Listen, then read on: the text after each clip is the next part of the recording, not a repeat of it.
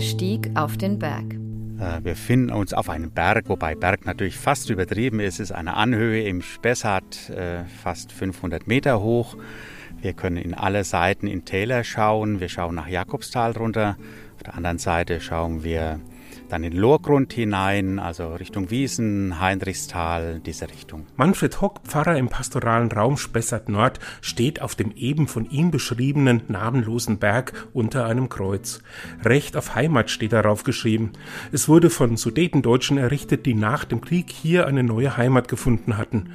Und die Stelle, von der man auch einen guten Blick auf das Kirchlein in Jakobstal hat, ist nicht nur ein Gedenkort.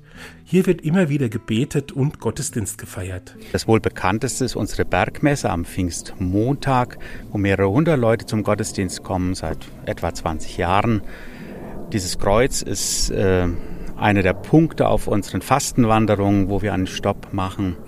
Aber aktuell oder in den letzten zwei Jahren mittlerweile haben wir es auch für ein Friedensgebet genutzt für die Ukrainer, die auch da mit dabei waren. Etwa 100 Leute hatten sich versammelt und das gemeinsam Beten und auch vor, dem, vor der Inschrift ein Recht auf Heimat war natürlich etwas, was uns dann auch dann motiviert hat, es hier oben zu machen. Um Frieden und um noch viel mehr ging es auch bei der Ansprache, die Jesus im Matthäusevangelium auf einem Berg hielt.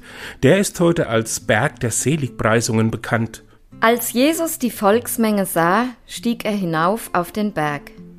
Und nachdem er sich gesetzt hatte, traten zu ihm herzu seine Schüler. Und nachdem er seinen Mund geöffnet hatte, lehrte er sie und sprach, Glückselig die Armen im Geist, denn ihnen gehört das Himmelreich. Glückselig die Trauernden, denn sie werden getröstet. Glückselig die Friedenstäter, denn sie werden Söhne Gottes genannt werden. Insgesamt neun dieser Preisungen spricht Jesus aus. Bibelwissenschaftler Martin Ebner erklärt, was mit diesem glücklich seid ihr gemeint ist. Wahrscheinlich wäre so glückselig, wie man in Franken sagt, wäre eine ganz gute Übersetzung. Im Griechischen steht ein Begriff, der so viel wie Glückwunsch bedeutet. Glückwunsch, dass du das geschafft hast. Äh, und dabei hat es noch eine Besonderheit. Eigentlich sind ganz glücklich, ganz Makarios nur die Götter die unsterblich sind, ohne Arbeit, ohne Sorgen. Glücklich bist du, das macht also deutlich, jetzt gerade hast du ein Stück Himmel auf Erden erfahren. Aber bei Matthäus werden nicht die glücklich gepriesen, von denen man es normalerweise erwartet, also die Großen, die Reichen, die Prominenten. Sondern es sind die ganz anderen, es sind die, die Bescheidenen, die Kleinen, die Solidarität üben, die sich im Hintergrund für Gerechtigkeit setzen, einsetzen und so weiter.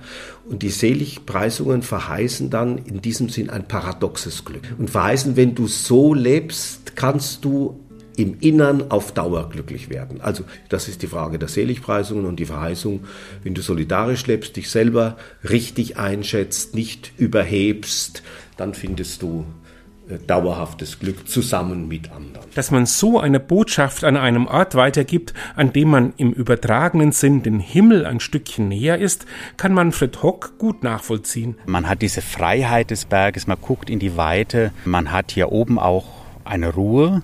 Na, deshalb wird dieser Ort auch von vielen äh, Wanderern mal aufgesucht, um hier einfach mal zu verweilen, die Ruhe zu finden. Man hat den Platz, versammelt seine Leute um sich herum und kann ihnen auch gut was erzählen.